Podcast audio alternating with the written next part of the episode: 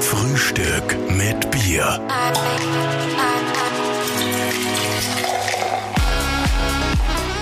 Einen wunderschönen guten Morgen zu einer neuen Ausgabe von Frühstück mit Bier. Heute in Wien im Garten sitzen wir, ganz gemütlich. Genau, mit äh, einer fantastischen jungen Frau, die auch eine absolute Tausendsasserin ist, sozusagen von Schauspielerin mittlerweile auch zur Kabarettistin. Ähm, hallo Miriam hier, hallo Miriam. Hallo, guten Morgen. Grüß dich Miriam, hallo, schön, dass du da bist. Äh, eine unchristliche Zeit, aber wir stoßen gleich mal an, hätte ich gesagt, oder? Mal Prost, wir sind ja bei Frühstück mit Bier. Prost. Trinkst du mal gerne Bier hin und wieder? Um die Zeit normalerweise wirklich nicht. Ich mache jetzt nicht auf brav. Ja. Weil äh, es macht mich schon ein bisschen müde, das Bier, glaube ich, um die Uhrzeit. Am Abend macht es mich dann wieder munter. Okay. Aber das Frühaufstehen ist für mich prinzipiell auch kein Problem, weil ich ja die Morningshows auch moderiere im Radio. Da wird man zum Early Bird, ob man will oder nicht. Ja, Halleluja. Ich meine, du im Radio, du hast ja ein absolutes Fernsehgesicht. Ich komme ja auch vom Fernsehen. Normalerweise fängt man die Karriere eher beim Radio Ja, an und genau. also beginnt beim Radio und, und arbeitet man sich dann hoch zum Fernsehen. Bei mir war es umgekehrt, aber es war ein großer Wunsch. Radio zu machen. Ja, einfach nur mit der Stimme zu arbeiten, auf die Musik einzugehen. Man sagt ja immer, wenn Leute vom Radio dann ins Fernsehen kommen, die armen Radiomoderatoren, die haben dann plötzlich Hände, die wissen nicht mehr ganz, was sie mit ihren Händen machen sollen. Du bist ja eigentlich ein Bewegungstalent, ein Körpertalent, du schaust wunderbar aus, äh, hast ja auch äh, Schauspiel Danke. gemacht, viel, viel Bewegung und dann zurück zum Radio. So. Es war ja auch parallel. Also ich habe eine Zeit lang Fernsehen, Radio, Events gemacht. Also ich tanze ganz gern auf verschiedenen Hochzeiten, wenn es den Sinn macht und wenn es die Energie erlaubt. Das stimmt. Aber es spricht doch nichts dagegen, beim Radio mit den Händen zu arbeiten. Und nachdem wir heutzutage eh alle mit Social Media arbeiten und auch sehr, sehr viel jetzt auch ähm, auf Instagram teilen, also ich mache total gern Stories auch, wenn ich Morning Show habe. Es wird einfach ein bisschen vielteiliger und auch sichtbarer. Also es ist überhaupt kein Problem. Du warst auch im, im Rahmen deiner Karriere auch mal als Wetterfee unterwegs. Ja. Wird man da schnell mal abgestempelt? Äh, Jetzt die Wetterfee, wie kommt die Wetterfee jetzt weiter? Oder ist das, ist das ein Problem? Äh, diese Sendung bei Servus TV, die ich moderiert habe, hat zwar mit Wetter zu tun, war aber jetzt nicht das, was man sich unter einer Wettersendung vorstellt, dass ich sage, morgen wird so und so und da haben wir den Niederschlag, sondern wir haben Menschen besucht, deren Arbeit vom Wetter abhängig ist, beziehungsweise gefragt, wie das Wetter ihr Leben und ihre Arbeit beeinflusst. Das heißt, wir haben so ein bisschen über den Tellerrand oder ein bisschen sehr viel über den Tellerrand geschaut, indem wir in den Bundesländern sehr spannende Menschen kennengelernt haben. Also äh, Typen, die halt äh, Iglus bauen und Workshops machen, Ja. bis hin zur Brotbäckerin, die in einem uralten Dorf wohnt und da die Butter schlägt. Das war für mich äh, totale Bereicherung, das Land kennenzulernen. Also sehr spannende Geschichten ist dann das, was die, was Genau. die motiviert an dem, ja. Also in dem Fall war das für mich eigentlich eine ganz tolle Erfahrung. Aber mich hat es dann irgendwann einmal weggezogen, ganz bewusst aus dem, sag ich mal, aus dem TV-Show-Geschäft, weil ich gemerkt habe, dass die Sehnsucht, auf der anderen Seite zu stehen, immer größer wurde. Ich komme ja vom Schauspiel und habe diese große Liebe kaum ausleben können, weil ich dann durch einen, muss man eh sagen, glücklichen Zufall zum Fernsehen gekommen bin. Aber es hat mich all die Jahre irgendwie immer mehr oder weniger begleitet. Und die Sehnsucht war dann einfach irgendwann so stark, dass ich mir gedacht habe, jetzt muss es passieren. Zum Live-Publikum die Sehnsucht, oder? Die Sehnsucht, einfach mich als Künstlerin zu definieren. Also wir haben vor kurzem Alfons Heider auf, äh, bei Frühstück mit Bier gehabt und der Alfons hat gesagt, seine Schauspielkarriere am Theater endete ab dem ersten Tag, ab dem er beim Fernsehen war. Er hat gesagt, das Fernsehen hat ihn quasi so gebrandmarkt und so hingestellt, dass er unbewusst, und das wusste er damals als junger Bursch noch gar nicht, dass er eigentlich nie wieder zurück kann zum Theater, weil er so abgeschnäppelt ist. Ist es bei dir nicht so? Hast du zurückgekonnt auf die Schauspielbühne? Bist du da wieder ernst genommen worden? Ich kann das sehr gut nachvollziehen, was der Alfons da durchlebt und äh, gefühlt hat, weil bei mir auch tatsächlich die Zeit beim Fernsehen so war. Ich habe halt meistens bei öffentlich-rechtlichen Sendern gearbeitet, also ORF, ZDF, Servus TV hatte auch quasi so, sage ich mal, man hatte auch so sein Korsett und seine Grenzen auch, wie man sich zeigt als Moderatorin. Ich hatte immer so das Gefühl, ich bin ein, Wolf im Schafspelz. Also eine Wölfin im Schafspelz in dem Fall. Ich, ich habe eine Wildheit in mir gespürt und konnte sie aber nie so ausleben, weil du als Moderatorin Ja. Verantwortung auch hast. Du hast ein, ein Format, dafür stehst du, du hast einen Fernsehsender, du bist das Gesicht eines Senders. Und das ist ein Korsett, das ich sprengen wollte und auch sprengen musste, weil ich einfach auch eine Vielseitigkeit zeigen wollte, die ich so als Moderatorin vielleicht nie zeigen konnte. Mhm. Bei, Im Gegensatz zum Alfons hatte ich davor einfach noch nicht so viel Erfahrung im, im Schauspielbusiness und auf den Theatern der Bühnen und war immer so dankbar, wenn ich ein bisschen was tun konnte und habe gemerkt, das ist es, das ist eigentlich meine große Leidenschaft. Mhm. Und das geht jetzt aber auch. Also ich bin jetzt auch bewusst nicht mehr beim Fernsehen als TV-Moderatorin, und das tut mir schon gut. Also ich habe das Gefühl, ich kann jetzt zum Beispiel einfach viel freier da sitzen. Ja, man sieht mir jetzt nicht. Ja, aber ja ich erkläre mal kurz. Sie sitzt im Jogginganzug, im gemütlichen Corona-Jogginganzug da, in lässiger Pose mit Turnschuhen, also ganz ge gechillt. Ja, ich fühle mich irgendwie so befreit. Man sagt ja immer so, das eine muss das andere nicht ausschließen. Ähm, aber ich war schon, ich habe so das Gefühl, dass ich im Kleid oft äh, fast erstickt bin und Schauspielern muss das dann trotzdem auch. Und das Lustige ist auf eine andere Art Schauspielern. Mhm. Aber mhm. die Moderation ist nach wie vor ja in meinem Leben. Also ich bin ja als Eventmoderatorin mhm. sehr viel unterwegs, äh, auch auf den Bühnen. Das ist aber wieder was anderes. Also das ist eine ganz andere Kraft und da spiele ich auch und äh, spiele ich auch zwar mich, aber ich, ich spiele in verschiedenen Milieus, ja, in der Wirtschaft, im Kulturbereich mit bin aber trotzdem noch ich und kann aber meine Spontanität und ähm, mhm. meine Weirdness auch mehr oder weniger zeigen. Deine Weirdness hast du jetzt gezeigt, indem du die Wölfin rauslassen hast und eigentlich jetzt ein Comedy-Programm schreibst. Also man muss mal festhalten, von der Wetterexpertin über die Schauspiel-Wölfin, die es rauslassen muss, jetzt hin zu einer Comedy-Darstellerin. Du bist ja auch beim ORF bei Peter Klien noch. Genau, ich bin jetzt neues Mitglied bei ähm, Peter Klien in der Satiresendung Gute Nacht Österreich. Und ich muss einmal vorausschicken, bitte, ich bin, war nie die Wetterexpertin. Ja. Ich habe mich da sehr, ich habe mich da wirklich, ich habe da wirklich recherchieren müssen und es ist mir wirklich sehr schwer gefallen, mit all diesen Tiefs und Hochs umzugehen. Ja. Im, Im, wahrsten Sinne des Wortes. Im Mur und Mürztal und weiß der Teufel. Also da fühle ich mich als als Spaßkanone oder auch als kritische, satirische Stimme schon wohler. Also ich gehe ganz gerne über meine Grenzen in jeglicher Hinsicht. Und das ist ganz cool, ja. Wie ist das? Du musst da manchmal auch Promis ein bisschen näher treten und auch bekannten Persönlichkeiten und, und die ein bisschen äh, hin und wieder mal auf die Schippe nehmen. Das, das geht das leicht von der Hand. Ja, das das, das habe ich als Kind schon gern gemacht. Also in der Schule. Andere Leute verarschen quasi. In der Schule habe ich gern meistens die Lehrer verarscht. Das war vielleicht auch so ein bisschen mein Zugang, um ja, um auch gehört und gesehen zu werden. Also ich war ja als Kind der 80er und 90er in Oberösterreich eine Exotin, eine kleine.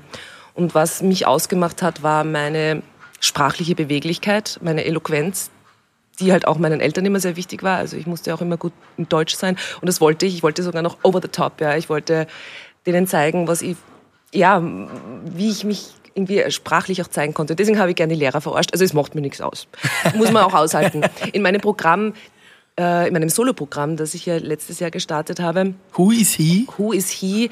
Äh, geht es auch wirklich viel darum, dass ich Menschen beobachte und die dann auch nachmache. Und da mache ich auch nicht Halt vor meinen Eltern. Ja, auch die gehören durch den Kakao gezogen. Deine Eltern sind aus Indonesien? Genau, die sind aus Indonesien, chinesische Minderheit. Und gerade diese asiatische Kultur, die Strenge, die sie auch in den Tag gelegt haben, aber auch ihre liebevolle, unfreiwillig komische Art, eben sprachlich und wie auch immer, also mit all diesen Kultur-, Traditionsgeschichten, äh, das, ja, also das macht ja Satire auch aus sich mhm. darüber lustig zu machen auf eine liebevolle Art, das kann vielleicht wehtun, aber schlussendlich, ja, ist eben, das ist die hohe Kunst, noch die Kurve zu kriegen, dass man am Schluss lacht und sie denkt, ah, ich fühle mich irgendwie ertappt. Das heißt, der Kabarett schreibt man auch ähm, aus der eigenen Biografie heraus. Also ist da auch vieles äh, Autobiografisches dabei? Ja, ich glaube schon, wenn man sich die Programme sämtlicher Kabarettgrößen anschaut, da geht es viel um einen selber. Nicht umsonst sagt man, das ist ein bisschen eine therapeutische, mhm. eine therapeutische Geschichte eben. Mhm.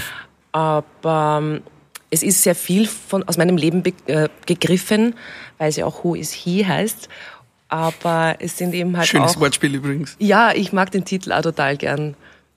Äh, es geht natürlich eben auch um dieses He. Also wer ist vielleicht auch so ein bisschen der Typ, der in der Frau steckt. Also ich sage auch immer so, ich, in mir steckt vielleicht doch ein kleiner Penis.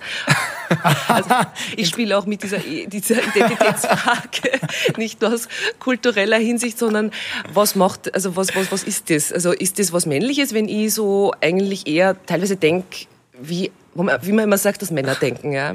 ja. Also wenn Sie mal so wie, denken, wie denken denn Männer? Na, ja. aber so, na, jetzt vielleicht nicht denken, aber so, so, so, so, so, so so klassische Klischeegeschichten, die ich eigentlich hasse. Ja, so, ja, die Frau ist daheim und der Mann ist wieder so lang unterwegs. Und dann kommt er mal besoffen nach Hause und die Frau wollte eigentlich nur mal einen schönen Abend verbringen, ein bisschen reden mal, ja. Und ich bin genau das Gegenteil, ja. Ich meine, ich gehe gern fort. Und, Scheiß auf und, Reden. ich finde, es ist manchmal so anstrengend, so viel zu reden. Ich rede eh schon im Beruf und so, äh, so viel. Da will ich eigentlich lieber gerne mal auf ein Bier gehen. Das ist Musik in unseren Ohren. Ja, darum bist du jetzt mit uns auf ein Bier. Ja, das, irgendwie musste das sein. Das sind so die kosmischen Energien, die uns ja, zusammengebracht haben. Frühstück mit Bier. Wie ist es, eine Frau und Kabarettistin am Anfang, ist es schwer ernst genommen zu werden? Es ist erstens einmal prinzipiell für eine Frau sehr ernst äh, und sehr schwer. Sehr ernst, ja. Ernst ist, da, da, da hört sich der Spaß nämlich wirklich auf. Das habe ich als Newcomerin, muss man sagen, mitbekommen. Und für mich ist es, glaube ich, nochmal doppelt so schwer, weil ich ja schon eine gewisse Bekanntheit mitgebracht habe, aber aus einem eben aus einer anderen Richtung. So auf die Art, meine Güte, die Moderatorin, die will da noch Kabarett machen. Ja. Gesungen mhm. hat's auch schon mal vor 13 Jahren. was, ah, können wir da eine Kostprobe haben? ich hab's gewusst. Nein, nein, schaut sich mein Programm an, da singe ich. aber es ist wirklich sehr, sehr schwierig. Ich habe diese Szene wirklich neu entdeckt und entdecken müssen. Also ich bin davor ganz, ganz wenig ins Kabarett auch gegangen. Mhm und habe dann wirklich festgestellt, dass da, da herrscht noch ein großes Ungleichgewicht und ich muss mich, wie gesagt, noch mal mehr beweisen, weil ich glaube schon, dass viele halt sich denken, naja, schauen wir mal, was jetzt mhm. macht. Deswegen war ich sehr, sehr happy, dass die Premiere und auch die ersten Stimmen äh, von außen, die mich auch nicht gekannt haben, sondern nur als Moderatorin, dass die gesagt haben, wow, mhm. Also Hätte man nicht gedacht. Viel gutes Feedback gegeben Hat, in der Vorbereitung, haben wir das gelesen, ja. Mhm. Hattest du da auch Situationen, wo, wo du dachtest, dieser Gag, der funktioniert hundertprozentig und dann hat keine Sau im Publikum gelacht?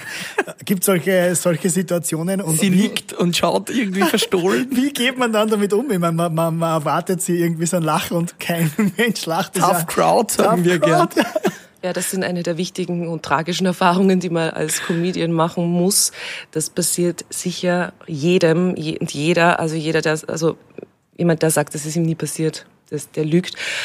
Das hat damit zu tun, dass es vielleicht wirklich jetzt nicht der beste Gag ist. Das muss man vielleicht dann ab akzeptieren. Das heißt dann auch Kill Your Darlings, sagt man ja auch. Kill Your Darlings mm. ist das, was man so super gefunden hat und keiner lacht, das muss man halt dann einfach begraben. Ja. Oder aber du hast wirklich einen schlechten Tag und bringst den Gag nicht gut. Also ich mhm. habe durchaus schon einen Abend gehabt, da, da hatte ich das Gefühl, ich bin äh, voller Energie, habe den ganzen Tag moderiert.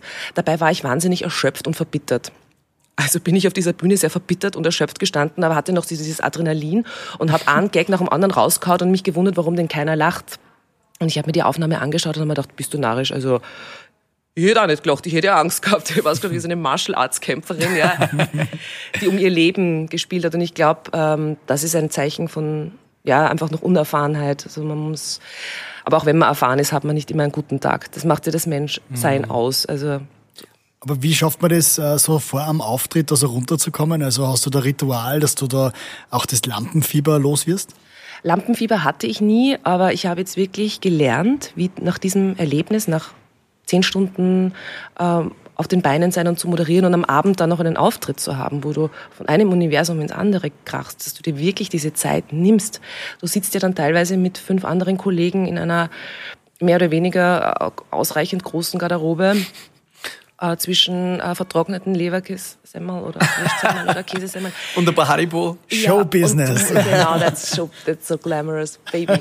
Nein, und du musst dir diesen Raum irgendwo, wo auch immer, irgendwo musst du eine Ecke finden, um zur Ruhe zu kommen. Ich zumindest versuche jetzt auch wirklich meditativ mich wieder, ja, also runterzufahren und einfach einmal wirklich alles auszublenden und sich wieder mal auf den Anfang zu konzentrieren, wie fange ich an. Also wirklich fokussiert zur Ruhe zu kommen. Meditativ und zum Anfang zurückkommen wir auch, denn wir bekommen eine frische Bierlieferung. Ja, im Hintergrund hören wir unseren Bierwagen.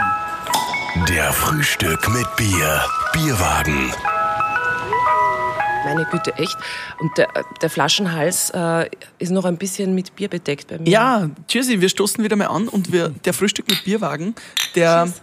läutet bei uns was ein, nämlich die Zeit, wo wir über so Rauschgeschichten, Jugendsünden, erste Liebe, über so ein bisschen was quatschen. Hast du da irgendeine lustige Geschichte, wo du sagst, die würde ich eigentlich normalerweise jetzt nicht gleich erzählen?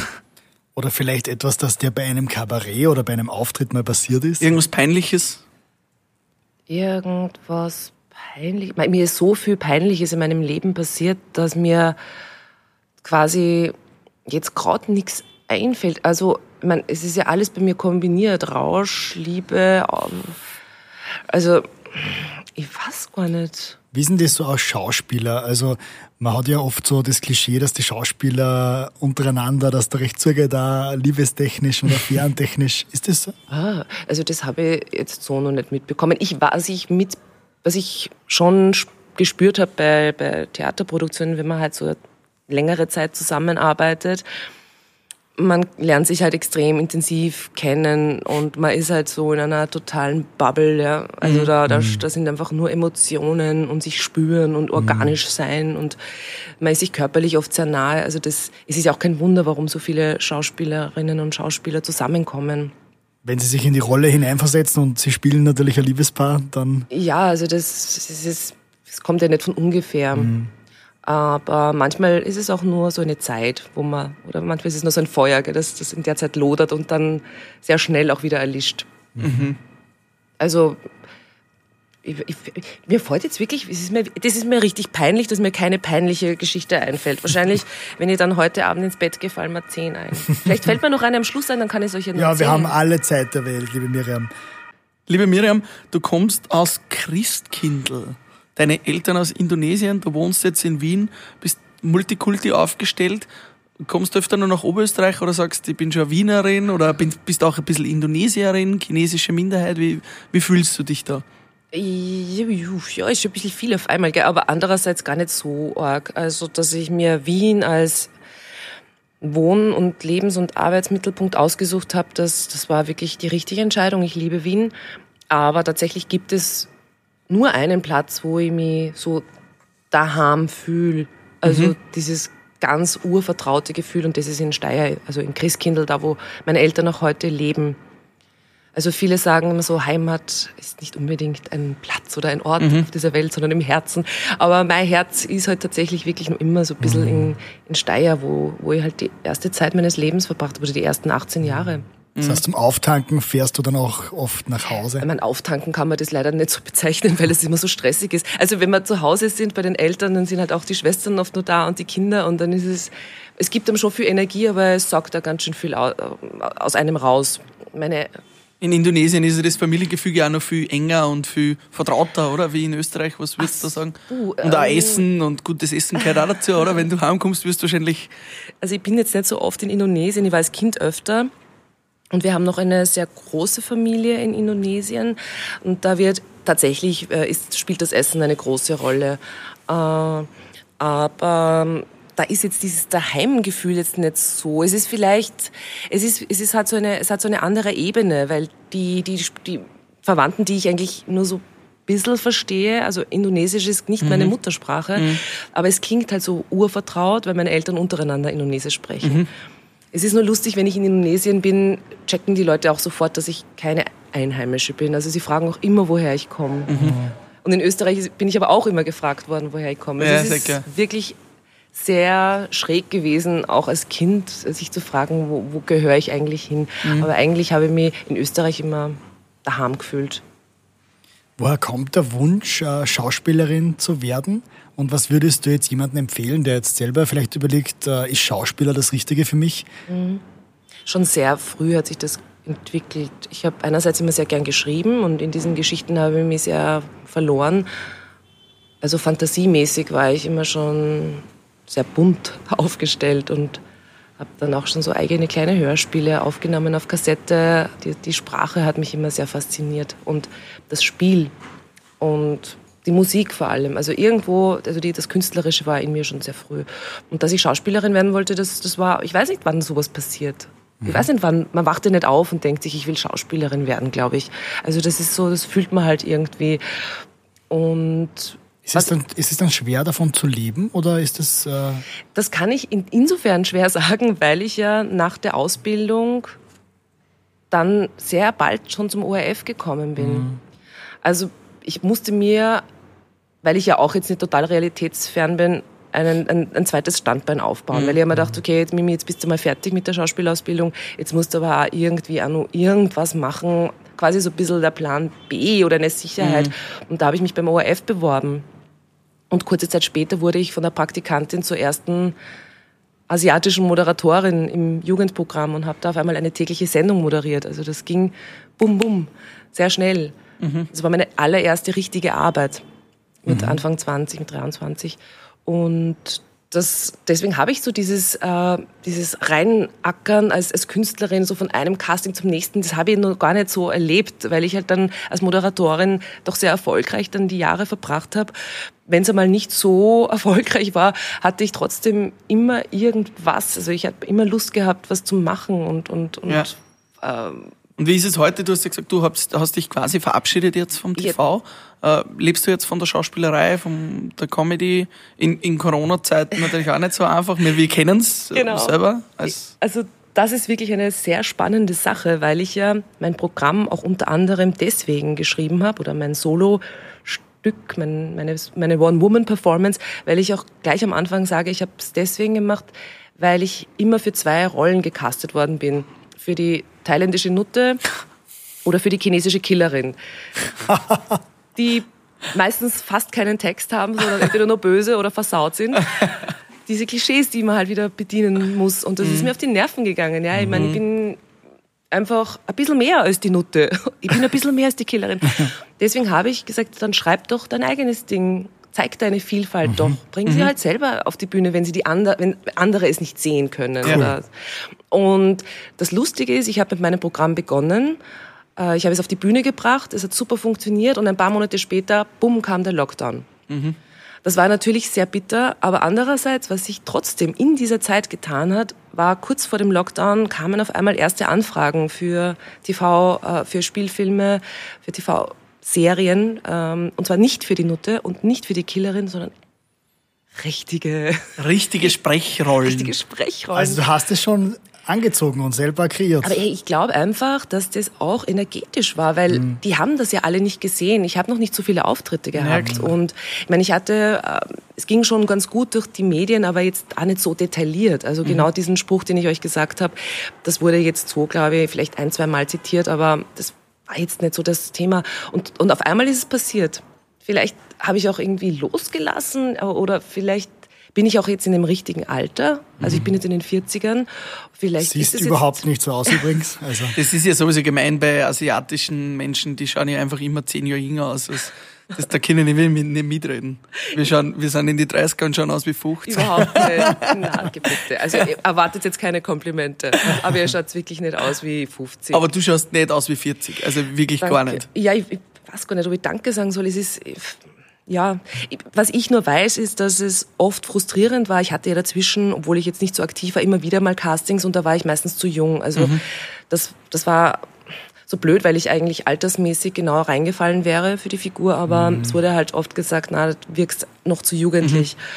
Vielleicht passiert das jetzt in der zweiten Hälfte des Lebens auf einmal, dass die mhm. interessanten Sachen also kommen. Also das heißt, die Reise geht auch weiter in Richtung Schauspielerei, in Richtung... Ja. Also das, äh, das Bühnenprogramm, das ist so, das ist mir so wahnsinnig wertvoll und das möchte ich auf jeden Fall noch zu Tode spielen. Ja. Bis jetzt hatte ich ja noch nicht so viel Möglichkeit. Ähm, was ist so dein Lieblingsgag daraus? Ah, ich, was, um Gottes Willen, das ist so wie Lieblingssong. Es ist vielleicht, ein, eine Lieblingsszene ist, und das äh, spiegelt vielleicht auch so ein bisschen meinen Wunsch, nicht nur Haut drauf Kabarett zu machen, ist, wo ich in einer, in einer Karaoke-Bar bin. Nicht in, einer Kabarett, nicht in einem Kabarett, sondern in einer Karaoke-Bar, wo ich mich bei den Asiaten einschleimen möchte, ja, bei der Asian Community in Wien. Und ich singe auf Chinesisch und komme mir total super vor und denke mir, jetzt bin ich dabei, jetzt gehöre ich zu denen. Und die buhen mir alle voll aus und stehen auf und gehen weg. und dann, und dann singe ich auf Oberösterreichisch. Und bin eigentlich am Schluss alleine. Also jeder ist weg. Und es ist so, es hat so, das ist genau das, was ich zeigen möchte. Es hat was Tragisches und was Komisches. Also eigentlich mhm. war ich zu Tode betrübt. Aber ich löse es halt hoffentlich so auf, dass man auch dazwischen eben lachen muss. Und hin und wieder bleibt es vielleicht einem im Hals stecken. Ja, Kara Karaoke, da hat, da hat jeder seine Assoziation dazu und jeder seine Erfahrung dazu. Es, es steht bei dir zwischen den Welten auf der Homepage und ich glaube, das trifft es ganz gut irgendwie. Das merkt man an. Und, aber gerade dieses Spannungsfeld zwischen den Welten, das macht die, glaube ich, so interessant und, und spannend für die TV und hoffentlich dann auch weiter die Schauspielwelt. Ja, die Welt öffnet sich und auch die Filmwelt öffnet sich hierzulande mehr und mehr für ethnische Persönlichkeiten, Frauen, Männer, woher sie auch kommen, in den Hauptrollen zu sehen und nicht nur als Randfiguren, nicht nur als nicht nur als Killerin. Ja, oder irgendwie so als, als, als Quotenmigrant, sondern mhm. Das ist eine Wichtigkeit, eine Selbstverständlichkeit, für die wir wahrscheinlich noch eine Zeit lang brauchen hier. Es ist noch nicht selbstverständlich, auch wenn es uns Netflix und Amazon und etc. etc. uns vielleicht vorlebt international. Mhm. Aber hier muss noch einiges passieren, dass wir eine Frau Kommissarin Ling haben oder auch äh, Schuster heißt sie vielleicht und ist halt Asiatin. Ja. Mhm. Sehr cool. Ähm, also wir hoffen mit dir, dass, dass sich das in diese Richtung mehr entwickelt. Und eine Frage habe ich noch. Was wäre denn so deine Lieblingsrolle, die du gerne spielen würdest? Auf jeden Fall eine. Eine asiatische Nuttenkillerin. Na, Scherz. Der war aufgelegt. Ich weiß gar nicht, was ich drauf sagen soll. Darüber stehe ich schon. Und wenn, wenn es eine Nutte ist, die die Hauptprotagonistin ist und die, die man vielleicht ein bisschen ernsthafter beleuchtet, dann fände ich das durchaus toll. Mhm. Und wenn es eine ist, die eine Prostituierte ist und dann zur Killerin wird, weil sie einfach genug hat, weil sie reicht, das ist eigentlich, ich finde, das, das war eigentlich ein, ein sehr guter Input. Also das, ja? das stelle ich mir als extrem tolle Rolle vor. Du willst einfach gefordert werden in der Rolle. Ja, und vor allem auch Realität, also dass, dass die, ich meine, das klingt jetzt vielleicht dann so wie, wie so ein, so ein ähm, unrealistischer Thriller, aber das kann man durchaus zu einem, zu einer wahrhaftigen Geschichte machen und eine Frau vielleicht kennenlernen, die, mhm. ja, die mehr ist einfach nur als sich zu verkaufen oder ihren Körper zu verkaufen. Mhm. Wie würde man sich auf so eine Rolle vorbereiten? Würdest du dann ähm, tatsächlich Prostituierte treffen oder wie, wie, wie bereitet man sich generell auf Rollen vor? Man mhm. muss sich ja extrem hineinversetzen. Ja. Man hört ja auch oft, dass bei besonders guten Schauspielern das dann vielleicht schon zu extrem dann der Fall wird. Also, mhm. dass du meinst man dann so Method Acting und, und so weiter. Mhm. Das muss jeder für sich herausfinden, gell? Wie, wie er an die Rolle, wie er die Rollenarbeit anlegt, wie sehr man sich rein lebt, wie sehr man sich vielleicht auch selber verletzt, wie sehr man auch sein Privatleben davon beeinflussen lässt. Ich halte es für, also ich, Schauspielerei ist ein Job, mhm. aber ähm, tatsächlich bin ich ein sehr intensiver Mensch und Recherche und Vorarbeit ist da sehr, sehr wichtig. Also da auch wirklich in die Milieus einzutauchen und zu sehen, wie funktioniert das in echt, wie, wie leben die, wie arbeiten die, wie sind die, das, das ist ja auch das Spannende. Das macht ja auch die Faszination aus. Mitunter. Aber du trennst dann schon trotzdem beruflich und privat? Oder kannst du das trennen, wenn du jetzt dann nach so einem Drehtag oder nach einer Drehwoche oder vielleicht sogar einem Drehmonat nach Hause kommst? Kannst du das klar trennen? Liegst du dann auf der Couch und weißt, jetzt bin ich wieder Miriam hier und, und oder, oder ist dann schon immer so, dass man noch ein bisschen in dieser Welt ist? Da gibt es ja das Beispiel vom Heath Ledger, der sich für seine Rolle des Joker einen Monat lang in ein Hotelzimmer einzeln eingesperrt hat ja. Und ja. Da gibt es also, viele solche Beispiele. Ja. Mhm.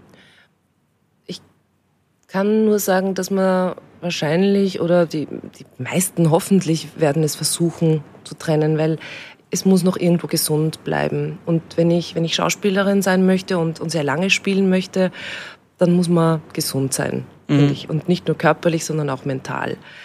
Ähm, dass man vielleicht auch Extremsituationen wählt, um dieses Gefühl und, und, und, und ja, diese Stimmung auch irgendwie reinzukriegen. Das, ich glaube, diese Erfahrung kann man auch machen, aber ich glaube, man sollte sich, man sollte sehr auf sich aufpassen. Und ich kann auch nicht behaupten, dass ich dann nach Hause komme und dass äh, alles dann weg ist. Ich glaube, das arbeitet noch sehr. Und ich bin auch, wie gesagt, ein sehr emotionaler Mensch. Ich glaube schon, dass man, dass es einfach nur um ein Bewusstsein geht und dass man da aufpassen muss, dass man auch vielleicht den Partner und die Familie da auch nicht verletzt oder sie da in etwas mhm. reinzieht, wo sie einfach mhm. gar nichts zu tun haben. Nimmt man dann auch oft äh, Eigenschaften einer Rolle an? Also hast du das schon gemerkt? Oh mein Gott, jetzt habe ich vielleicht sogar zu viel von der Rolle angenommen schon als, als Miriam oder Ist das oft noch klar, das ist die Miriam und das ist die Rolle oder verfließt das ein bisschen? Ja, ich denke schon, dass, äh, dass da immer so eine kleine Farbe, so ein, so ein paar Farbkleckse noch auf dem privaten Gewand und, und im Gesicht sind, also so metaphorisch gesprochen. Aber ich, ich versuche dann schon auch, und das ist vielleicht der Vorteil. Ich hoffe nicht zu viel von der Killerin. Nicht zu viel von der Killerin, genau. Aber das Bier schmeckt irgendwie komisch. Ja. Ich glaube schon, dass ich im, vielleicht mit dem Alter vielleicht dann auch wirklich äh, sorgsamer damit umgehe. Weil ich war, mhm. ich war, glaube ich, schon ein bisschen wilder in den 20ern. Mhm. Ich kann auch nicht behaupten, dass ich jetzt voll gern älter werde. Ich finde es immer so deppert, wenn man sagt, ja, es ist so schön, wenn man die, die Geschichten in deinem Gesicht sieht. Ja. Ich kann ehrlich gesagt darauf verzichten. Ja. Ich, ich erzähle lieber euch meine Geschichten. Ja. Ich erzähle sie gern. Ich will nicht, dass ihr das alles im Gesicht legt. Ja. Ich will kein offenes Buch sein. Aber was, was gut ist, ist, dass man, ja, dass man, dass man, wenn man merkt, man kippt wieder so ein bisschen rein in den Charakter, dass man auch sagt, okay, sorry, sorry, das war jetzt die, das war jetzt nicht ich, das war die Lola, ja. Das äh, stelle ich mal auch als gute Ausrede bei Beziehungsstreitigkeiten vor. Uh, sorry, das war jetzt nicht ich, äh, ja. Das war Lola, sorry. Ja. Sorry, Schatz. Ja, aber wenn man mit jemandem zusammenlebt, der das auch versteht und der ja. eben glücklicherweise eben auch aus, aus demselben Bereich kommt, dann ist das okay. Wobei, Pascal, bei dir wäre es komisch, wenn du sagst, das war Lola. deine Tochter, ist deine Tochter nein, deine Freundin? nein, nein, äh, ich glaube, er meint eher, wenn ich die Rolle spiele und Ach ich bin so, Lola. So. Dann wäre es komisch. Ah, ja, super, liebe Miriam. Das war echt ein tolles Frühstück mit Bier. Abschließend gibt es immer noch unseren Bier-Rap. Kurze genau. Fragen, kurze Antworten. Bier Word Rap. Wenn ich nochmal 18 wäre, würde ich mir die Haare ordentlich blondieren. Ja? Cool. Ich, ich habe sie nämlich, ich wollte sie so weißblond haben. Mit 18? Ja, ich habe mir die Haare rasiert und, und habe sie dann so wie auf dem Calvin Klein ähm, Plakat aus den 90ern, mhm. habe ich sie dann so weißblond haben wollen wie die Japanerin und ich habe dann ausgeschaut wie ein Kanarienvogel. Also es war dann eher so gagal-gelb, sagt man in Wien. Garblond. Äh, gelb. Gelb, ja. Gelb auf gelb. Kann spannend. man sich gut vorstellen, ja. Äh, in diesem Film hätte ich gerne mitgespielt. Wow. Ähm, Tiger and Dragon also im asiatischen Film und eventuell ähm, der Gott des Gemetzels. Mhm. Spannend. Mhm. Das und, sind schon spannende Filme. Und, und was ich auch super finde, As Good As It Get, äh, äh, besser geht's nicht, genau, mit Jack Nicholson und Helen mhm. Hunt. Jetzt als erwachsene Frau großartig. Helen Hunt ist bizarr gut. Ja. Niemals Werbung machen würde ich für? Für. Um, Gott, ich bin doch eine Nutte. Ich würde alles Werbung machen. Das glaube ich, lassen wir so stehen. Liebe Miriam, es war voll schön, dass du da warst bei uns. Vielen, vielen Dank. Wir wünschen dir alles Gute und wer die Miriam sehen will, gerne wieder bei Peter Clean auf OF und genau. mit Miriam Who is he? Also Leute, im Herbst fängt es für uns Künstlerinnen und Künstler, glaube ich, wieder richtig voll an. Also es wird im Sommer vereinzelte Termine geben, aber im Herbst fängt Gute Nacht Österreich wieder an und am 18. Oktober habe ich wieder einen großen Auftritt in der Kulisse und das ist mein Lieblingsspielort in, in Wien. Wien. Und da freue ich mich natürlich voll, wenn wir uns alle sehen können, ohne uns anzuspucken. das braucht man sowieso nicht, gell? Äh, ja. Cool, freuen wir uns. Schauen wir vorbei. Super. Danke, Miriam. Super. Danke, Miriam. Tschüss, Baba. Baba. Ciao. Frühstück mit Bier.